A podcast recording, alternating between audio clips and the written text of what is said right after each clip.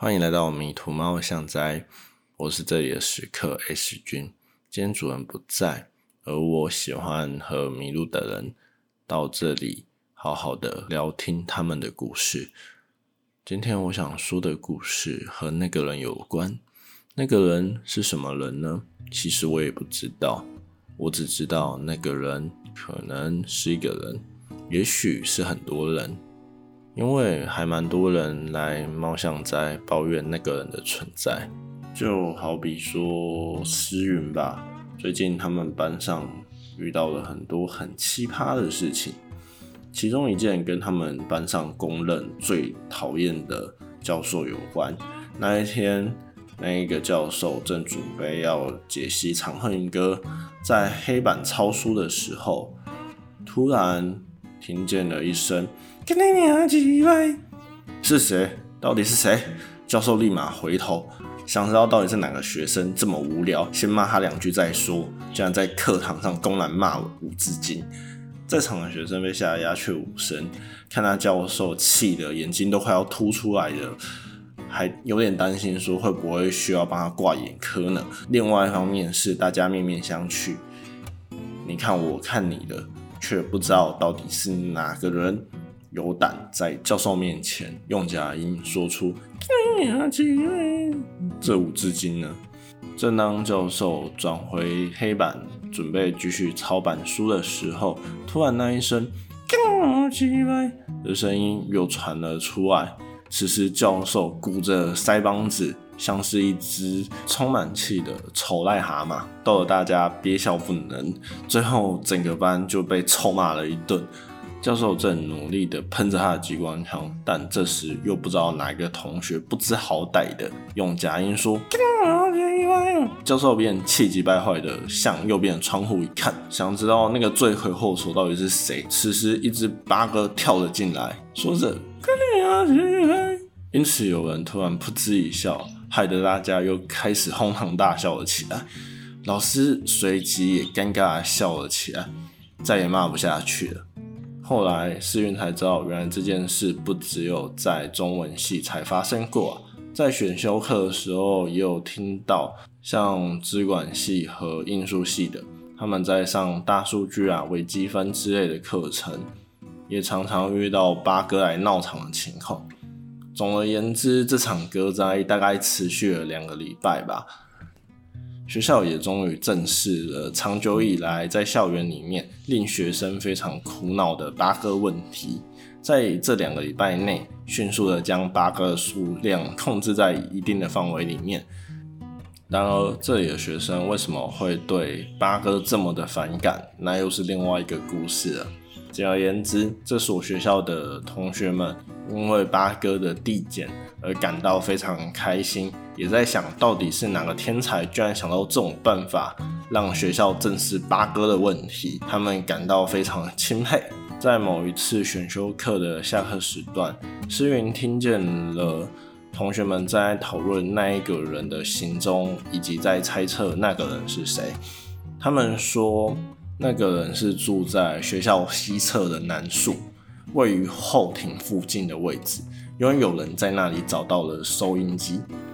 西侧的南树是边疆地带，基本上不会有任何的学生会想要经过那边，甚至连教职员都不会特别去那里做巡逻。偏偏西侧的后庭又是八哥最喜欢栖息的地方。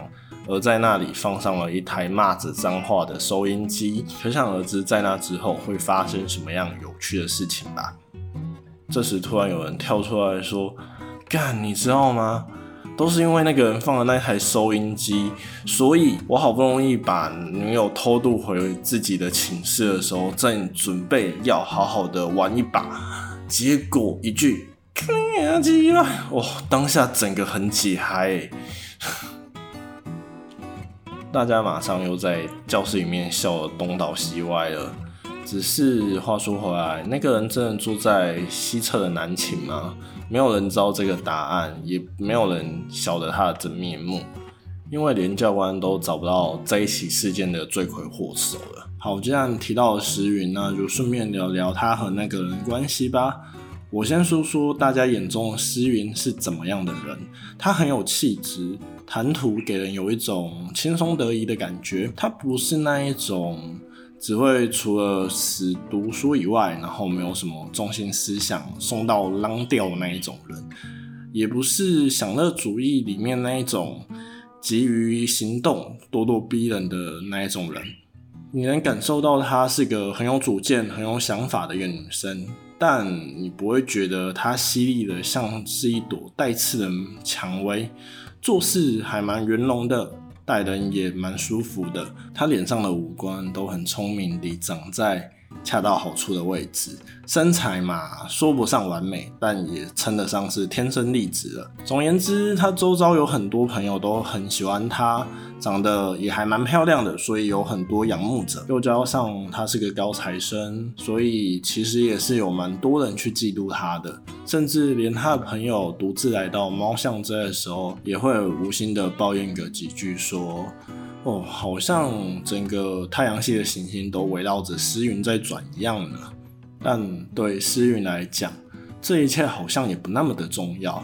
毕竟他只想要认真的面对自己而已。所以他知道他自己在做什么，也知道自己的优点，更知道自己的软弱以及缺点在哪里。也明白他做的再好，总会有人看不惯他，甚至瞧不起他。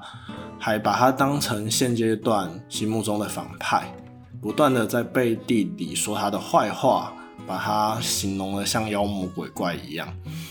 那又如何？毕竟不论好坏，他都不会成为别人眼中的那一个人，也只有自己才明白诗云是怎么样的一个人。因此，每当他想要躲避众人的目光的时候，他都会选在学校附近的咖啡馆。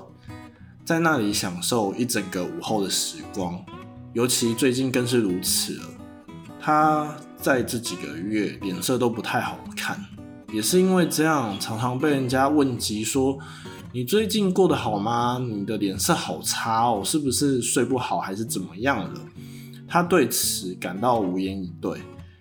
这句话好像施了魔法，是一种让他无法开口的咒语。然而，学校附近的咖啡馆。就只有这一间单价比较高，通常学生都只有在月初领薪水或是领到家里的零用金的时候，才会选择到这里犒赏了一杯两杯。而也就是这样，所以石云才会选在这一间咖啡馆躲避那一些熟识同学们的问候。想当然，店长也跟他混得蛮熟的了。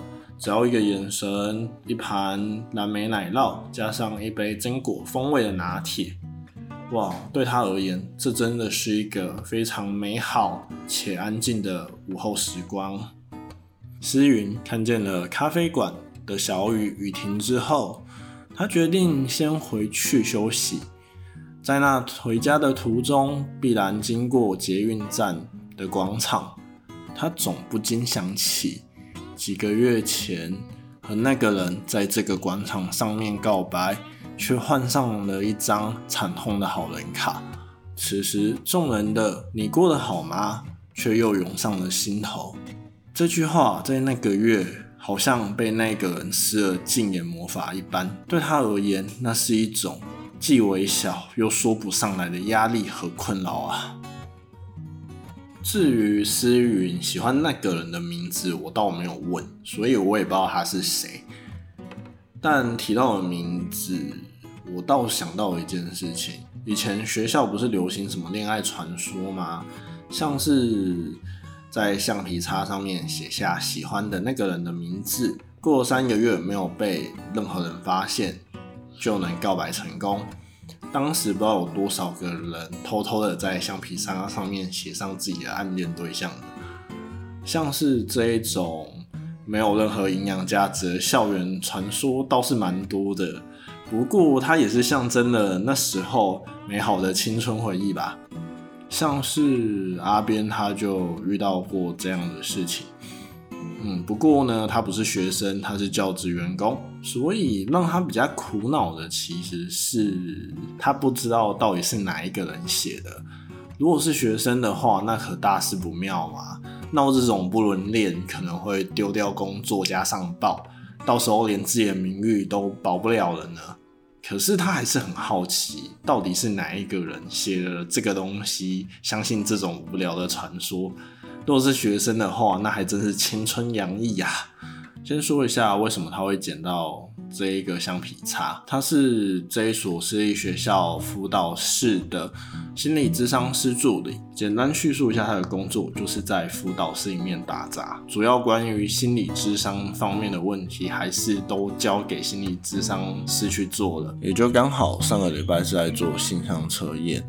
而上个礼拜没有做到性向测验的学生，必须要到辅导室补测一份，所以也就是这样，他才可以捡到这一枚有着他名字的橡皮擦。阿边把玩着这一枚橡皮擦，一旁的心理治疗师看见情况，就好奇的问阿边到底发生了什么事。他便一五一十的告诉了这一位心理治疗师，他的名字叫做惠宇。她的来头可不小，因为她是这一所学校校董的女儿。听说是因为她老爸不舍女儿在外面工作，硬是把她在学校塞了一个位置，而且薪水还开的是一般行情价的两倍。但就本人表示，其实他还蛮想逃离他老爸淫威的，不过迫于无奈，只能暂时先待在这一所学校的。他听完阿边和橡皮擦故事之后，他便对着阿边说：“嘿，你知道吗？最近来我们舞蹈室做补测的人都是男生哦。”然后阿边当然知道这件事啊，所以他才为此苦恼啊。偏偏学校姓编的人就只有他一个教职员工，也没有任何的学生。这样搞下去真的很不妙啊！此时慧云搭着他的肩，用非常深情的口吻对他说：“就算是男的，有爱就没有问题喽。”听见慧宇这么深情的玩笑话，阿边忍不住大骂了一句：“干！这样也要尊重一下当事人的形象好吗？”慧宇便提议要不要直接把这个橡皮擦扔了，毕竟阿边本身也对这件事没有太大兴趣。也不太需要特别真的去找出那个写橡皮擦的人是谁，所以这件事情不了了之也罢。毕竟也就只是满足一个好奇心，知道了也不能干嘛，除非他真的很想要换工作加上头条。但聪明如阿边当然不可能这样做啊。于是阿边就脱口而出了一句：“哎，我在想会不会是你呀？”就当这一句话语毕之后，阿边才意识到。自己的行为是多么愚蠢的，内心崩溃的想：这就所谓的趁乱告白吗？但慧宇竟然没有被这个举动吓得惊慌失措，而是非常淡定的，像一只猫竖起耳朵，想知道到底发生了什么事的，对他说：“你这个推论还蛮有趣的，我还蛮想知道你怎么会有这种看法的呢？”阿边为自己自掘坟墓的行为感到非常的尴尬，但自己挖的坟只好自己硬着头皮跳了。所以他仔细的做出一个结论，那就是先扣掉了那一群来做现象测验的男学生，加上来递送公文的工读生和教职员。因为他们通常来送公文会带圆珠笔、笔袋、一支铅笔跟橡皮擦的几率来得高，所以剩下这么容易会在辅导室被发现的橡皮擦，大概就只剩下慧宇和他的了。那既然不是阿边自己的，那想必就只剩下慧宇了。那这个橡皮擦要如何躲避阿边的目光呢？想当然了，就是买一个新的橡皮擦。并且在上面写上名字，并不要用它，这样就不会被发现的。可是人总是会有忘性嘛，所以这一两次使用的状态就是这么出现的。而且要为了增加变身难度，所以一定是用非惯用手写的，这样才可以掩盖原本属于自己的字迹。可是出乎预料的事情是，阿边早就观察过会。他是个可以左右并用的人，所以只要用会与两只手写出来的字迹去做比对，就知道这个橡皮擦是不是他的了。听完这大胆的假设之后，只见慧宇露出了像猫一样贼的表情，问说：“如果事情真的是这样，那你要怎么做呢？听到这一句话，对于不善于应对女性的阿斌而言，这可是最难以招架的陷阱题啊。至于后来阿边怎么了吗？嗯，这件事我就不知道了，因为他竟然跟我讲说他有事先离开了，所以我也不知道最后他们的结局是怎么个样子呢。最后，我们再把话说回来吧，就是写橡皮擦的那一个人，到底是不是惠宇呢？在西侧后庭放收音机的那一个人，又到底是谁？那个人会不会是诗云喜欢的那一个人呢？但谁又不是那一个人呢？正在听故事的那一个人。你好，我是 S 君。欢迎再度回到迷途冒险在。